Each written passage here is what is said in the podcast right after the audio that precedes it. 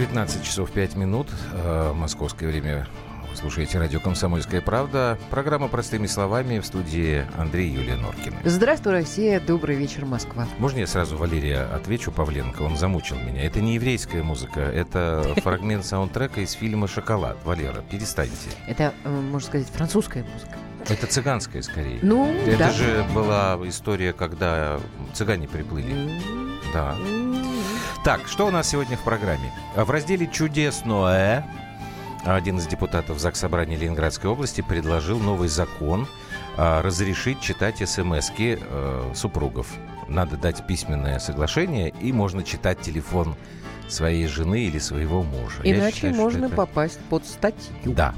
А, Это в 19.45. 19.30. Получили мы все-таки ноту от Украины о непродлении договора о дружбе, хотя должны были это украинцы раньше сделать, до того, как не продлить этот договор. Ну ладно, неважно. Не играй в мои игрушки, разберемся. называется. Да, совершенно справедливо.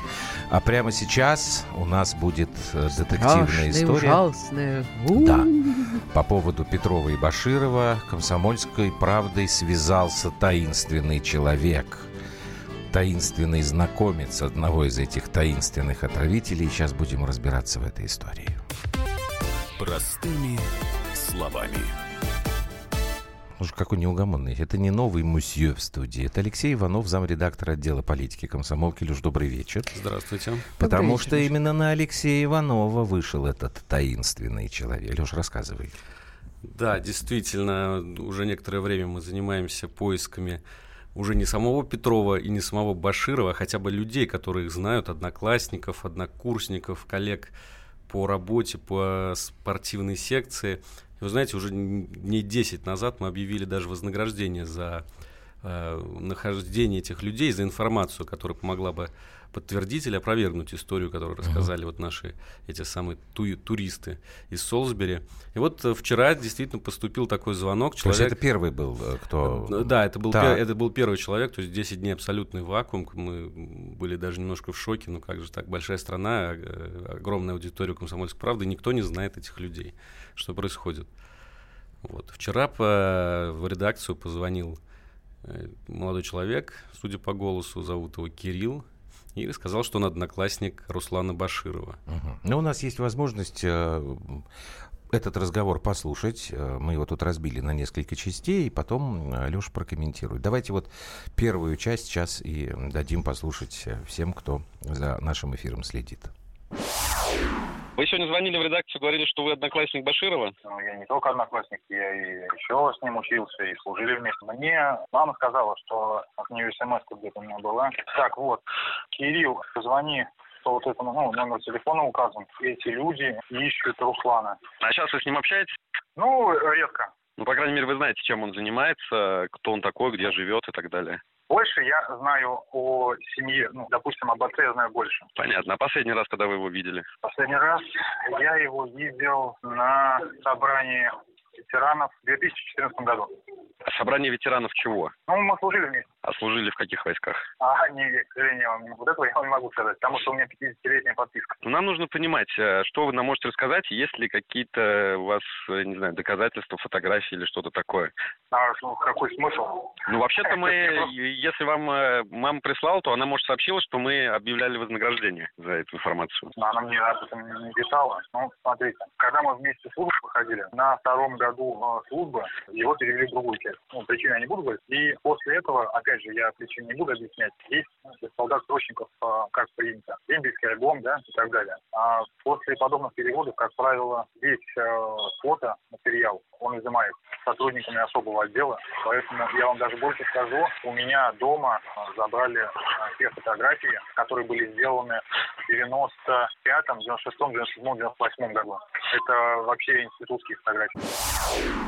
Туманность Андромеды какая-то. Нет, туман Синдромеда хороший. В общем, из этой части Туманность я, по крайней мере, да, могу вычленить намек на то, что э, это действительно какие-то сверхсекретные э, службы, потому что если 50-летняя подписка, я так понимаю, он говорит, что он в течение 50 лет не имеет права разглашать эту информацию какую-то сверхсекретную. Да, Так? 50 лет. Это, насколько я знаю, 50-летнюю подписку не дают даже люди там с самым Мгм. секретным человек допуска. решил долго пожить. Ну, Хорошо, дай бог. Да, мало ли. К тому же человек неоднократно повторил, что он каких-то сведений не может повторять, чтобы я понял, что это действительно очень секретные войска. Ну, такой подозрительный, на самом деле, э, звоночек. Человек э, делал вид, что он не понимает э, вообще, что происходит. Вот просто ему мама Но попра- по голосу он вроде нормальный. по голосу нормальный, да. То есть из этого я делаю вывод, что он хотя бы не сумасшедший, да. Иногда э, бывает такое, что Мгм. люди... Тут нас уже слушатели начали долбать. Ой, как интересно, уделаться можно от таких горячих тем. Вам реально больше поговорить не о чем. Не, погодите, погодите, мы же только начали. Давайте сразу послушаем вторую часть этого разговора, который Алексей записывал с этим а, таинственным Кириллом.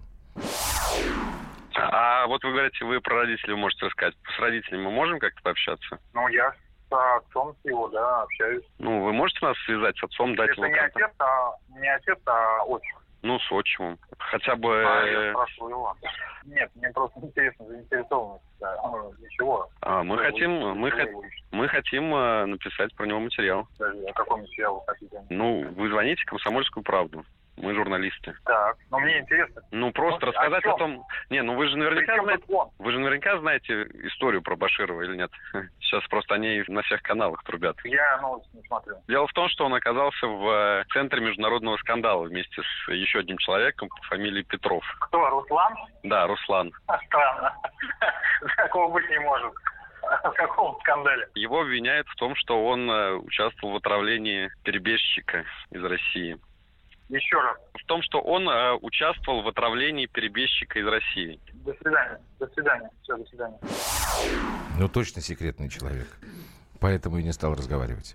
Леш, а потом были еще какие-то звонки? Был разговор еще М, а, какой-нибудь? Да, когда сегодня мы все это опубликовали, э, через какое-то время мне позвонил этот самый человек, ну, назовем его Кирилл, хотя абсолютно не уверен, что это настоящего имя. Ну и, в общем, поговорил со мной, немножко проработал меня по поводу того, что я это все опубликовал, как же так я... То есть он э, разрешение требовал? э, еще? Да, он требовал, раз... Мгм. говорит, что ну, нужно было обязательно спросить меня разрешение перед тем, как публиковать. Я говорю, ну как же, вы же звоните в, э, журналистам, мы у вас берем интервью. Вы понимаете, что вы нам говорите. Ну, в общем, э, Ну, мы сейчас после паузы серьезно поговорим про эту историю, потому что там действительно какая- какая-то работа идет, и в том числе и коллеги ее проводят, и правоохранительные органы. Вот, но поскольку мы тоже в нашем эфире с Юлей обещали, что да, 100 тысяч, вот этот первый человек позвонил. Мне просто интересна психология людей, которые вот э, делают такие звонки. Ну, а с другой стороны, можно предположить, что это провокация просто-напросто, чтобы подогревать интерес. а зачем? Да. Кому нужна такая провокация?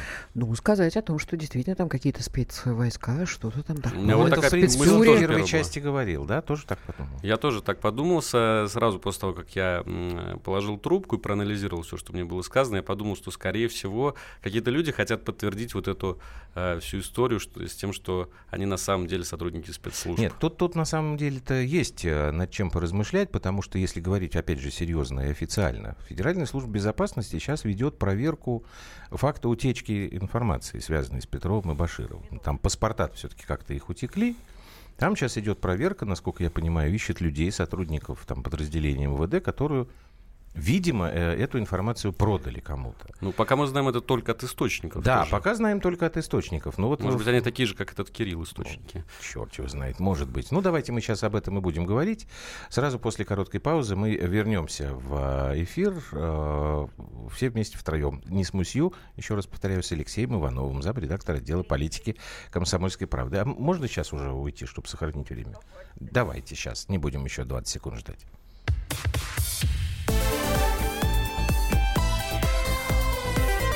Простыми словами.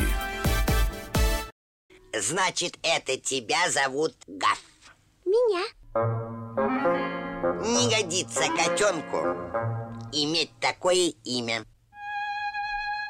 А какое имя годится иметь котенку? Как назвать, чем кормить и с кем оставить во время отпуска? День открытых зверей на радио «Комсомольская правда». Каждую субботу 17.05 по Москве в эфире «Вот такая зверушка». Самая живая программа про братьев наших меньших. Советы ветеринара Ильи Середы. Не пропустите.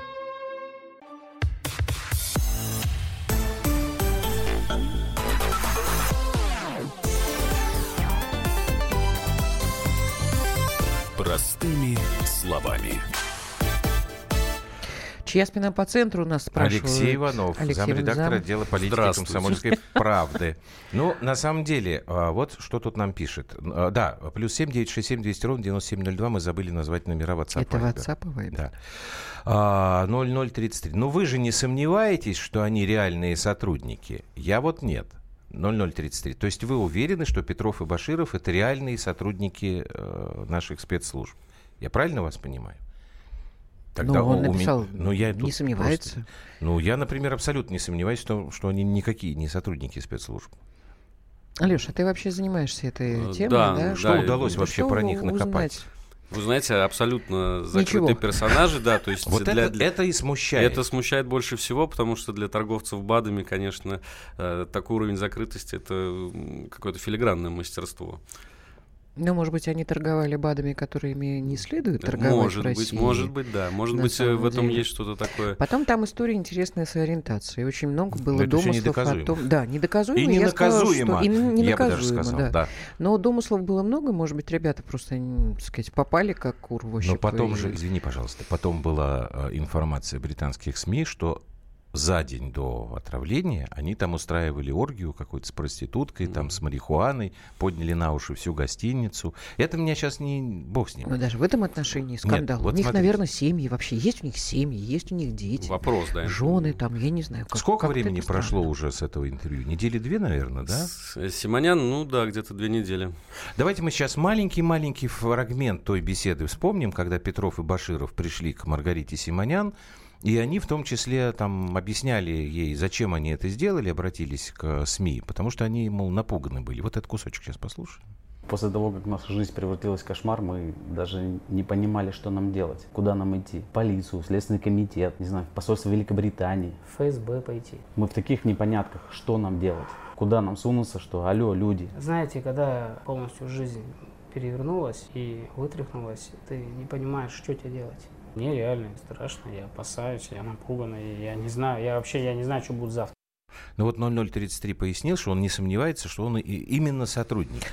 Так, а Дмитрий нам написал, на, на 87% Мгм. уверен, что они тамбовцы и замутили тему из-за испанского Была досье. такая версия, да, про это тоже говорят. а что это за тамбовцы, что это за Ну, испанское тамбовцы досье? это тамбовская, как Тамбовский это, ОПГ. тебе ОПГ, организованная товарищ? преступная группа или группировка. Я Ну, не кстати, знаю. Испанское мне вот эта версия досье- показалась Да, испанское досье это то, что, в общем, на самом деле тянется уже столько лет в Испании, там борьба с русской мафией.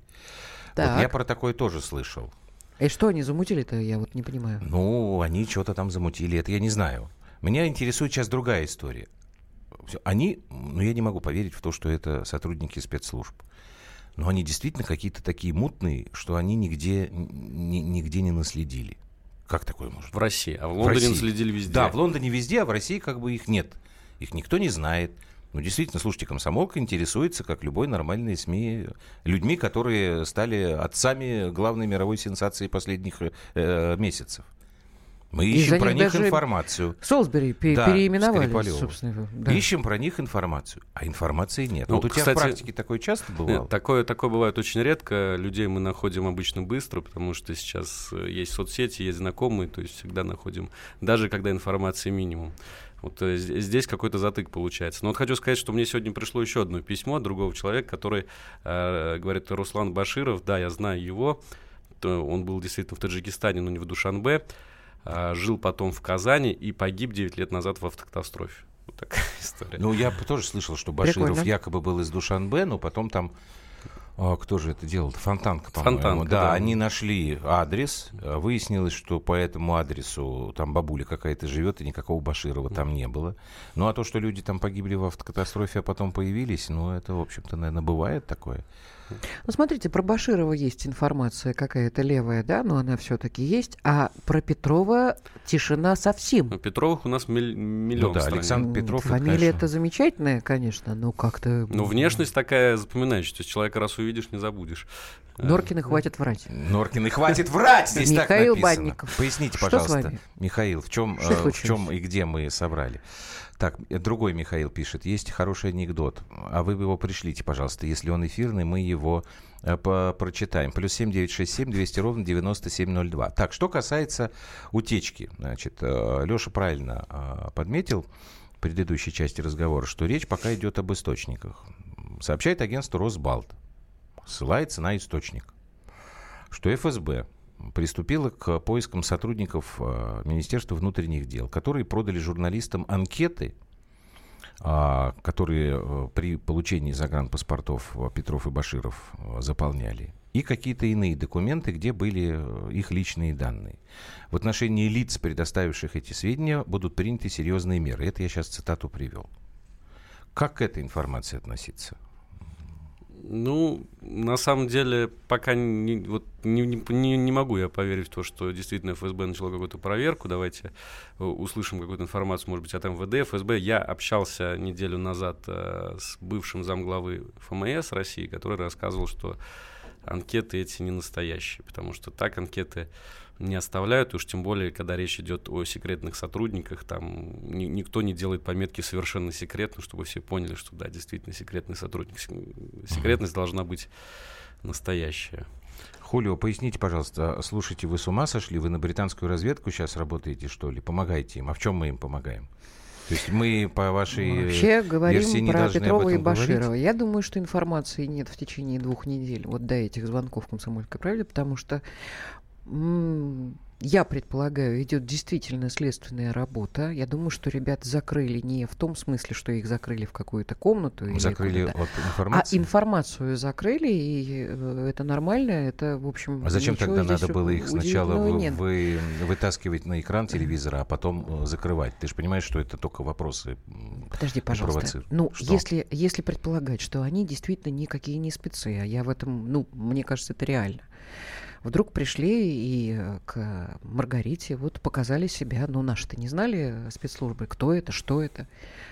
Поэтому, когда уже они себя, так сказать, э, представили э, перед всеми, тогда и после этого и началась работа, а до этого просто, не знаю. Нет, просто когда появилась... Хотя президент сказал, что мы знаем, кто эти люди. За Ты день помнишь, за день до этого? Да, он так... э, Гражданский, он гражданский, он Гражданский, сказал, что да. нет там ничего, там, ну, и, и так он это ухмыльнулся, говорит, ну, сами, говорит, все скоро узнаете.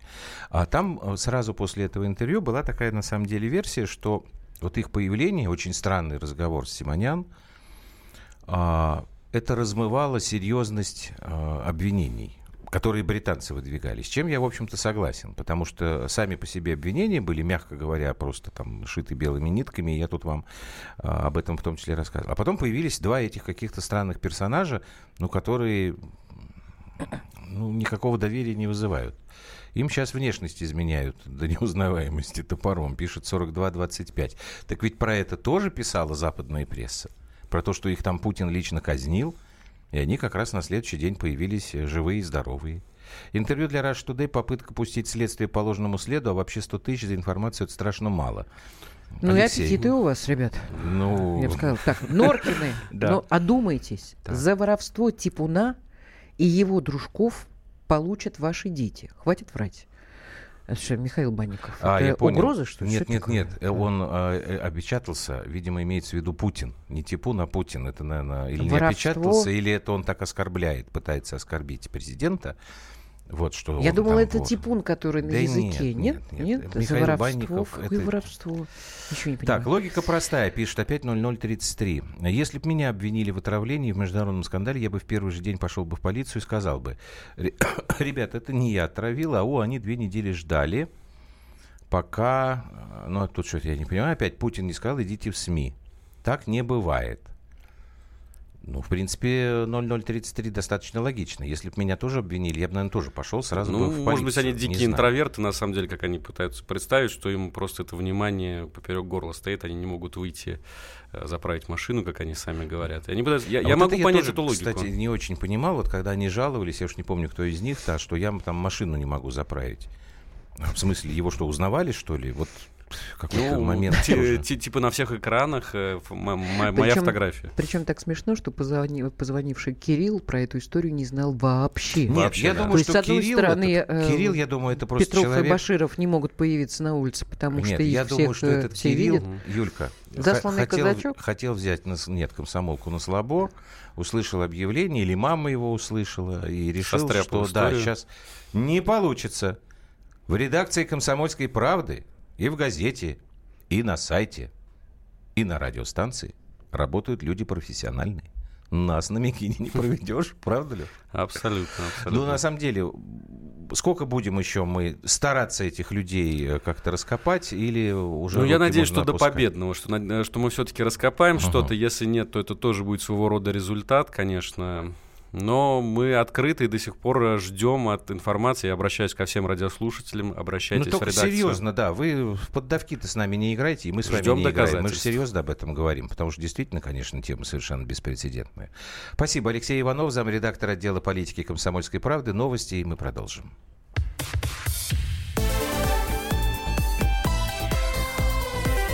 Простыми словами. Родные перестали узнавать вас? Коллеги не уважают? Голова идет кругом. Хотите поговорить об этом? В эфире радио «Комсомольская правда» психолог Сергей Аракелян подскажет, как решить любую проблему. Ведь нерешаемых проблем нет. Телефон доверия. Каждый четверг в 0 часов 5 минут по московскому времени.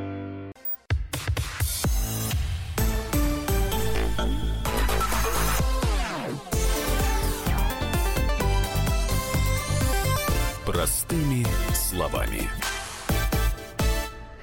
19 часов 32 минуты в Москве. Вы слушаете радиостанцию «Комсомольская правда». Простыми словами разговаривают с вами Юлия Андреевна Норкина. А, а вы нам простыми словами пишете. Так, Юлия Шведова написала. Если, не дай бог, с ними что-то случится, имеется в виду Петров Мгм. и э, Баширов, а Британии будет это на руку, и, наверное, они взяты под защиту. Очень хорошая Ну, по крайней такая мере, логичная версия, да. версия. Да. Ну, давайте мы дальше пойдем. Так, Павленко, нельзя с нами сфотографироваться. Можно, Никак, можно. Валера Павленко, никак. Валера Павленко, можно сфотографироваться. 100 тысяч рублей. И бы сфотографировал. Это жидовская морда. Ты зачем такие слова говоришь? Тьфу на тебя. Тьфу, тьфу, тьфу, тьфу. Меркантильный какой. Нет. Да, и Любушке тебе столько тоже. же, вот, Да. если с ней сфотографироваться. Так, ну что, давайте мы к следующей, теме тема у перейдем. нас. А, эм, Россия получила все-таки эту ноту о непродлении договора о дружбе, сотрудничестве и партнерстве, э, который должен был автоматически быть продлен, если я правильно помню, 1 апреля. Мне, честно говоря, до сих пор не очень понятно, почему этот договор существовал. Возможно, что наш гость в эфире, сейчас политолог Александр Асавов, это разъяснит. Александр Николаевич, добрый вечер. Добрый вечер, Александр Николаевич. Здравствуйте, здравствуйте. Ну, действительно, э, когда вот произошли события 2014 года, про этот договор мало кто помнил, да, все были заняты тогда кипящей повесткой вокруг Крыма, вокруг начавшегося конфликта в Донбассе, и э, об этом договоре заговорили лишь ближе к выборам, да, вот, э, соответственно, Спохватились как-то, да? Спохватились? Спохватились? Сказали, Э, как да же, нет, агрессор, я- я а думаю, мы с ними что дружим. Просто, просто кончаются поводы, да, по которым можно еще больше разорвать отношения с Россией, пусть и такие, знаете, покрытые э, седой стариной. Вот тот самый договор, подписанный Борисом Ельциным когда-то, с Кучмой, вот о нем вспомнили, и, конечно, вот Андрей Владимирович правильно отметил, что он кончается 1 апреля. А там, в районе этой даты, там же э, выборы. И, конечно, это будет очень некрасиво для патриотической позиции нынешнего президента или того, кто его заменит. Э, Соответственно, продлевать договор о дружбе со страной-агрессором, как Россия именуется в официальных документах, принятых Верховной Радой на законодательном уровне. И, конечно, сам договор вызывал много э, вопросов. Я напомню, вот там ряд положений его, помимо уже э, территориальной целостности, которые обсудили на все лады, там также значится принцип стратегического партнерства. И ведь именно вот тот самый курс на евроинтеграцию, который привел, в общем-то, к госпереворота на Украине, он э, действительно нарушает этот принцип стратегического партнерства. Если вспомнить доку документы об евроинтеграции, они прям противоречат этому договору. И формально он, конечно, не действует уже очень давно. Тем не менее, мы видим, как Украина достаточно а так осторожно да, его деанонсирует, а точнее не продлевает, поскольку боится, что тогда, конечно, и по другим а, претензиям к России да, у нее исчезнет та самая почва, потому что это является такой достаточно четкой позицией, что на основании нарушения именно этого договора к России должны быть предъявлены различные претензии в различных мировых международных... Александр Николаевич, вот скажите да. мне, пожалуйста, мне непонятен один э, момент. А, я вот знаю, допустим, да, и все наши слушатели, я уверен, тоже в курсе. У России и Японии нет мирного договора, да? Ну, не подписали мы еще его за все вот эти вот годы. Тем не менее, отсутствие мирного договора не мешает э, двум странам там, сотрудничать, в чем-то соглашаться друг с другом, в чем-то нет. Существуют ли или существовали прецеденты, когда две страны, имея договор о дружбе, значит, находились вот в таких странных отношениях, когда одна страна на законодательном уровне обвиняла другую в совершении военной агрессии. Я вот никак не могу добиться этого ответа от своих украинских гостей. Я говорю, как вы можете иметь этот договор и в то же время считать нас агрессорами? Торговать с нами и говорить, что мы с вами воюем. Вот какой-то прецедент в истории, может быть, вы помните? Вы знаете, на, на скидку мне сложно так э, вспомнить. Я думаю, что прецедент уникален. Безусловно, он связан со специфическим пониманием и международного права, и права вообще, да, нашими украинскими партнерами, если их можно так называть. Uh-huh. И, конечно, это казус. Это казус, когда существуют документы о дружбе, которые многократно нарушены, потому что там, например, стороны обязуются защищать права другой страны на своей территории. Но мы знаем, что у нас происходит происходит с э, русским языком, русскими книгами, фильмами и так далее. И этот процесс начался не вчера. Поэтому действительно это казус, это анекдот. И давно этот договор э, утратил силу, поэтому можно э, про него и вообще особо не, не переживать о его судьбе. Но тем не менее это важный этап предвыборной, предвыборной программы Петра Алексеевича, поэтому они на нем так сильно акцентируются. Uh-huh. Александр Николаевич, а может нам вообще э, прервать отношения, вообще всяческие? Порвать, я бы даже сказал. Нам. Ну, знаете, Песков считает, что этих отношений сейчас нет, а они находятся в глубочайшем кризисе. Тем не менее, по-живому порвать связи – это задача Украины, это цель Украины. Мы видим ситуацию. Ну, так они это делают, самолеты и...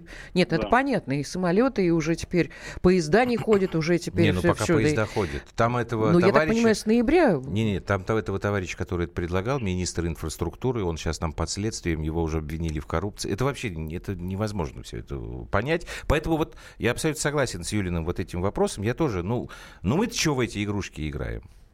У нас экономические интересы все-таки, или мы э, не хотим уже совсем закрывать дверь и невозвратку такую делать? Вы знаете, то, что шизофрения, в том числе политическая, а также медицинская, у киевской власти вовсе не означает, что мы должны закрывать двери под гражданами Украины, которые связывают свое будущее а мы не будем закрывать. прошлое с Россией. Александр Николаевич, а мы не будем закрывать перед ними двери. Пусть берут, да, переезжают да, сюда, работают здесь, платят свои налоги в бюджет бюджет.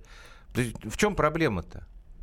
Ну, разрыв Люди нам нужны. подразумевается в том числе отмену, как выражаются дипломаты, огромного корпуса документов, потому что у нас подписаны тысячи совместных договоров в различных направлениях, угу. и в том числе это, конечно, осложнит жизнь и работу тех зарабичан, тех украинцев, которые приезжают в Россию. 4 миллиона в Москве, в, в России трудятся, ну, да, по официальным У Киева это есть такая цель разорвать вообще все живое, да, чтобы была выжженная пустыня, над которой работал украинский телевизор, бесконечно рассказывающий про страну агрессора. Такая цель у них стоит, ну зачем им помогать, они сами справятся.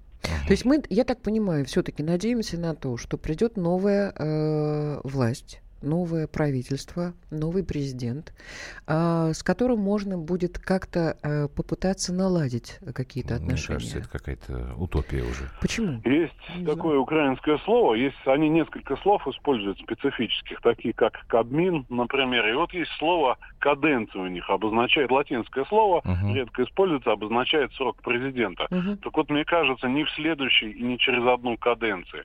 Но я думаю, что мировой политический процесс беспощаден и расставит свои точки, и мы еще увидим другую Украину. Возможно, это будет не одна страна, ну, в будущее сложно посмотреть сейчас. Но я думаю, что вот тот Киев, который мы видим, Киев с ненавистью, да, с э, атаками на людей, э, которые говорят по-русски, атаками на э, святыни, да, этот Киев ненадолго. Спасибо вам большое. Александр бог. Асафов был у нас э, в прямом эфире. Ну, не знаю я. Дело в том, что они в ближайшее время, насколько я понимаю, будут дальше. Вот э, Александр Николаевич говорил о том, что у нас подписано там огромное количество различных э, договоров, там соглашений и так далее, и так далее. Они, по всей видимости, будут их дальше вот так вот по ниточке разрывать, потому что следующий на повестке это история с э, их попытками изменить законодательство по Азовскому морю потому что это тоже уникальная такая история. До сих пор по всем законам это внутреннее море наше. И Да, их это я понимаю. вместе. Нет, я просто хочу сказать тебе, напомнить о А уж другом, про автокефалию, что- извини, я просто закончу мысли. Тут, как бы, само собой, это самое тонкое место. Да, я тебя перебил. Я просто хочу тебе сказать, что я слушаю много и читаю источников, и э, на самом деле то, что делает правительство, далеко не все э, э, области Украины поддерживают. Та же самая и Харьковская. Очень много на Западной Украине Ну что? тоже, Толку-то э, в этого? Закарпатье, э, довольны политикой Порошенко. И вообще э, Есть очень мне простое кажется, объяснение что, этому. э, судя по тому, что я читаю, э, меняется отношение в том числе и к России у простых граждан Украины. И что? Понимаешь, в чем проблема? Проблема заключается в том, что а, простые, ну, будут твоим термином, так сказать, граждане Украины, они, во-первых, а, ну, достаточно политически инертны, как любые люди, нормальные, у нас Слушай, тоже. не Во-вторых, подожди, инертные. пожалуйста. У ребят, э, у людей стоит э, задача выжить. Вот. Там Ну, никакой пусть политики так, пусть уже так, нет. Пусть так, что- согласен, согласен. Как у нас было там в Да, свое всё, в время. 90-е да. годы, Во-вторых, во-вторых, там существует действительно очень серьезная угроза со стороны а, праворадикальных вот этих вот всех организаций. На них делается определенный упор со стороны тех людей, которые сейчас э, руководят всеми процессами на Украине. Эти люди, они как раз очень активны. У Да, них нет но они- вопроса выживания. У них есть вопрос удерживать в своих руках то, что есть, а еще лучше загрести что-то другое. Поэтому отсюда идут вот все вот эти визиты там, в законодательные собрания, там, или как они у них там называют, ну, в законодательные органы, в суды, в СМИ, когда приходят вот эти люди в камуфляже. Ну, судов-то нет И как таковых, на самом Какая деле. разница, есть там или нет? Они туда, все, они туда приходят, они стоят там в зале суда. Сколько раз я это все это показывал? Мне вот тут пишут, что я там перевернусь, повернусь, там все это. На НТВ я не это показываю, там, а не то я показываю. А что ты показываешь? Ну, что я не показываю протесты Навального по всей России. Вот тут кто-то мне там писал. А, я уже, по, по- кстати говоря, это я тоже Это важно? показывал. Но это важно, потому что это же как показывать, понимаешь? Можно сфотографировать так, и у тебя будет там 10 э, человек в кадре Леша, превращаться в высокий, несколько красивый тысяч. парень. И так далее, и так далее. Можно Поэтому показать. то, что ты говоришь, изменение некое в, в настроениях людей, я боюсь, это не приведет ни к какому изменению в их э, стремлении навести порядок у себя в стране. Я поживем, думаю, что, к увидим. сожалению, прогноз один. Вот он у меня как был, вот как пошло это все с 2014 года. А, рано или поздно, желательно, конечно, без крови, Украина распадется на несколько частей. То есть минимум это будет тви- две части, скорее, а скорее всего три. Запад, центр и вот эта восточная часть. Но вполне возможно, что это будет еще более такое дробление мелкое. Не хотелось бы, на Не хотелось деле, бы. И самое, Украина- самое ужасное, что может произойти, это история по э, балканскому сценарию. Ну, Когда с предполагается, кровью да, вот я совсем- понимаю, предположительно, там Тимош- э, Юлия Тимошенко победит на президентских Ну, выборах, если как они верить говорят. рейтингам, то да, пока так. Может быть, что-то изменится? Посмотрим. Я бы ей тоже не доверял. Это тоже дама своеобразная. Как э, говорили, это женщина ф- фотография. Нет, э, когда она на коляске инвалидной была, она же ходить не могла, помнишь, да? Ну, слава богу, А на выздоровела. Майдане, да, встала и пошла. Ну как бы и ее остановить? Вот шутки такие Чудо. у них есть. Чудо случилось. Давайте мы остановимся еще буквально на полторы минутки. У нас еще одна интересная тема сегодня будет.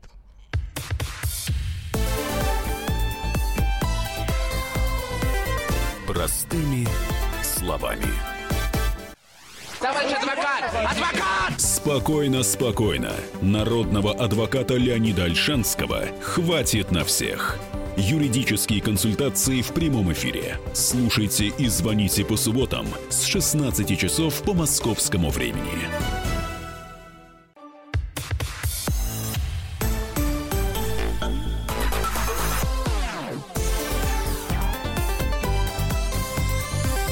Простыми словами. Смешная тема у нас такая под завязочку. Ты думаешь, это смешная? Да, муж и жена одна сатана. Вопрос депутат предложил законодательно решить читать смс супругов. Что случилось? Значит, э, депутат Заксобрания Ленинградской области Владимир Петров предложил обязать супругов заключать соглашение о доступе к гаджетам друг друга.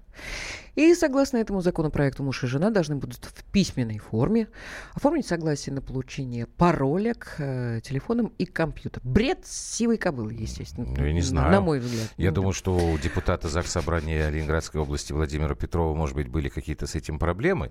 Дмитрий Делинский, наш коллега, с ним поговорил. Вот что уважаемый депутат э, рассказал «Комсомольской правде». По сегодняшнему законодательству, если вот вы женаты, то ваша жена может приложить палец сказать, к вашему айфону, скрыть всю информацию, ничего из-за этого не будет. Потому что это получается предмет общего пользования, хотя принадлежит лично вам. Новым законопроектом, как только она приложит ваш палец к телефону, пока вы спите, и считает оттуда всю информацию, то здесь уже появляется состав. На сегодняшний день этот состав регулируется Кодексом административных правонарушений, согласно Гражданского кодекса. То есть там какой-то штраф, ну и плюс все возможные убытки, которые вы могли бы претерпеть в связи с э, получением данной информации, вплоть до введения уголовной ответственности. Так скажи-ка мне, жена, пока я сплю, к чему ты палец свой прикладываешь? Не могу сказать об этом в эфире. То есть ты к моему смартфону прикладываешь палец?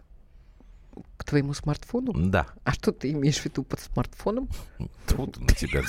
Я имею в виду смартфон, где у меня Слушай, смс. Ты, ты знаешь, вот я сегодня ехала и думала, как, как, что бы мне сказать? Депутат отметился глупостью 42-25. Ну, Был такой замечательный э, фильм «Чужие письма», он э, Мгм. называется. Режиссер прекрасный, э, господи, э, ну, вот заклинило, ну, неважно. Ну, в общем, там говорится о том, что, дорогие друзья, читать чужие письма неприлично. Тут я узнаю своего Ну, ребенка, на самом деле, о том, что в Авербах. школе... Авербах, да. Э, Илья, ну, конечно, Мгм. Илья тоже еще. а, В школе а, у каждого ребенка родители знают пароли, явки, э, входы на, на любой гаджет. Таким ну образом, это они- ребенок, послушай. У него еще там Слушай, я ребенку не сказала, ты знаешь, э, психика типа. Ты знаешь, э, мне кажется, что это подлость вообще. Ну как я, не- как я могу не доверять ребенку, а уж тем более своему мужу или, или своей жене? Я не понимаю. Мы, Скажи мне, пожалуйста. Мы в идиотов превратились? Да, все, плюс что ли? 7 967 200 ровно 9702. Пожалуйста, пишите нам в WhatsApp и Viber, что вы думаете об этом, насколько это серьезные проблемы. Ты слышала о том, какое количество сейчас грандиозных разводов а, происходит в нашей стране? Таких громких, которые в СМИ осмещают, там, с огромными претензиями друг к другу. Там суммы просто какие-то совершенно запредельные. Ну, ведь тоже люди когда-то вступали в брак, у них какое-то там было доверие. А потом пук-пук, что-то такое, раз измена, два. А в, в основном надо. все на измене, А понимаешь? потому что И- не- Из-за измен. Ну, понятно, не надо лазить э, в гаджеты Ну, тогда своего получается. супруга. Слушайте, Что я, получается? Я, я, получается, защищаю этого депутата. Хотя я абсолютно согласен с тем, что вот тут вы пишете. У депутата наступила эрективная дисфункция. Печально, что депутаты с такими инициативами э, получают маленькую зарплату. Да, я с этим согласен. Я думаю, что депутат Заксобрания Ленинградской области мог бы заниматься более серьезными вопросами. Но, тем не менее, я как-то вот пытаюсь объяснить сейчас эту позицию. То есть тогда получается, что ты а, ты говоришь, вот не надо лазить, нечего лазить в телефон, тогда, значит, эти люди и будут обманывать друг друга, да, значит, будут жить вот э, как бы не так, как должны люди жить, не по совести, а по какой-то там выгоде. А этот же человек, он же типа за мораль, за нравственность. Нет, мораль должна быть только в одном. Если ты живешь с человеком, если ты его любишь, а, ты абсолютно ему доверяешь. Давайте так, у нас был маленький И еще опор- есть одна история, Ну. э, Андрюш. Значит, любой психолог тебе скажет, что у каждого человека должна быть э, э, своя э, зона Ну и что? комфортная. Нельзя э, залезать сюда. Ты ко мне залезаешь в телефон? Нет. Я к тебе Ты залезаю в телефон? сошел, Нет, подожди, я к тебе зале- залезаю в телефон? Я Нет. уверена, что нет. Почему? Есть два ответа. Или мы с тобой, слава богу, друг другу доверяем, вот, или второй ответ. Ни у тебя, ни у меня нет в телефоне там, или в компьютере чего-то такого, что ну, можно было бы как бы использовать. Да, Да, я не знаю, Вот чего подожди, у тебя есть в подожди. компьютере Щас, такого мы- или сякого, чего можно использовать. Мне, прости, пожалуйста, это в голову не приходит. Хорошо. Значит, мы провели маленький опрос. Позвонили разным людям, ну, большей и меньшей степени известности наши коллеги, а, и спросили, а вот у них в телефоне есть такая какая-то информация, которую бы их супругу э, или супруге видеть не, не нужно. И вот интересно, что они нам ответили. Вадим Манукян, блогер.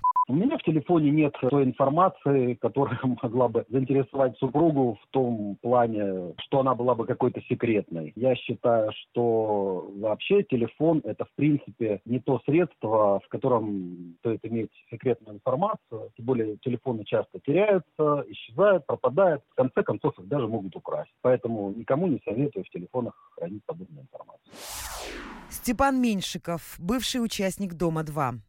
Если вот человек есть его личное внутреннее пространство, которое никто не должен нарушать, даже Мгм. его вторая половина, ничего не надо давать. И нужно мужчине, чтобы не было никаких сомнений, надо удалять какие-то компрометирующие вещи. Если не удалил, это косяк.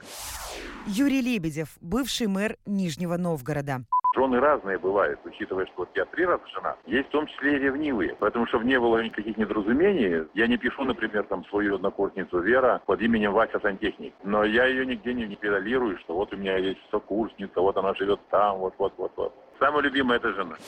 Боже мой, Чем какой люди занимаются? вообще. Кошмар какой-то. То Так. есть один не пишет в телефоне, потому что у него есть секреты от Да, жены, но это не дай косяк. бог что-нибудь. Но смотри, ведь все люди разные, да, хотя по мне так, что блогер, что там бывший участник какой-то программы, это все одинаково. Ни у кого компромата нет. Норкины, вы просто нахрен друг другу не нужны. Вот Да, вы не лазите да, да, друг да, другу в да. Так, кто-то тут написал, что сейчас через 15 минут Сунгоркину напишет, чтобы не платил нам за сегодняшний эфир. Уже Хорошо. можете не писать, я уже про это э, прочитал. Вот за косяки нужно как раз наказывать строго. А зачем серьезно обсуждать глупость, Валерий? Валерий, это глупость, я с вами абсолютно согласен. А, эта глупость предложена человеком, который должен законы а, принимать. Кто же это сказал-то, что у нас э, беда в том, что люди, которые... Господи, как же эта фраза там? Должны строить... Забыл, слушай, там что-то про дороги было, а они Заб- вот занимаются... забыл, тогда там- не да, говори. забыл. Вот, ну, просто начал говорить. Потому что ну, у меня, правда, нет, э, нет объяснений э, вот таким вещам. Александр пи- пишет, бойтесь найти страшное и с этим жить. Не знаю, с этим жить, бойтесь, надеюсь. Ну да, залез так в телефон, и а там, «Мгм, пусечка моя, когда мы встретимся? Бред какой-то пошлый, я не знаю, вообще. Ну, это на... Видимо, э, у нет, Петрова смотрите, как-то с это- личной жизнью не ну, очень заладилось, и да, и как-то На вот самом это- деле, на самом деле, вот вы зря так э, хихикаете. Сейчас вы будете, конечно, говорить, что там опять мы э, что-то не то вам объясняем. Это абсолютно в русле того, что происходит э, за нашими западными границами. Вы знаете о том, что в Швеции сейчас уже узаконена обязанность о письменном согласии на интимные отношения между мужем и женой. Это закон. Он появился относительно недавно. Вот раньше смеялись, там даже у Хью Лори и э, Фрай Лори в шоу было, что они там это с адвокатом решали, кто кого за какое колено может потрогать. Это закон. Нужно согласие, желательно письменное, иначе это может быть истолковано как э, сексуальное насилие. Ну, у нас вот начинается потихонечку. Давайте мы вот законом запретим лазить в СМС. Законом. Не просто по правилам приличия, а законом. Ужас какой. До завтра. До завтра. А сейчас вам песня про СМС будет от Игоря Николаева и Юлии Проскуряковой.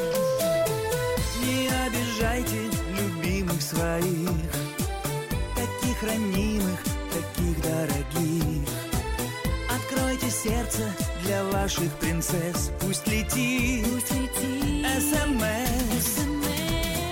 Ты не обижайся, я скучаю, дорогая моя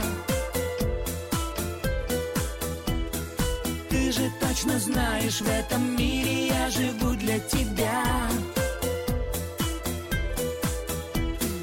То, что вместе мы с счастье выше небес Он все это вновь перечитал, а после стер СМС. Ты не обижайся, я скучаю, дорогая моя. Ты же точно знаешь, в этом мире я живу для тебя. Тобою, это счастье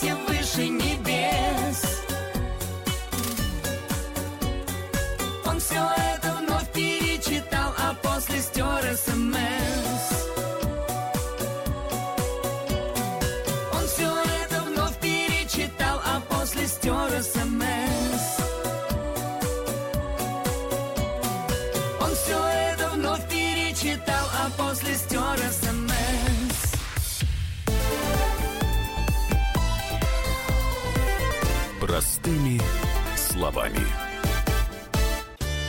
Каждый вторник с 10 утра по московскому времени в программе «Главное вовремя» садово-огородные советы в прямом эфире. Про все, что зеленое, скажем так, хочу, чтобы радиослушатели задавали свои вопросы. Большой эксперт. Самая удачная находка для всех работников мотыги и лопаты. Тетя Таня Кудряшова. И дети меня зовут мать всего зеленого. Вот такая петрушка на радио «Комсомольская правда». Слушайте и звоните по вторникам с 10 утра по московскому времени.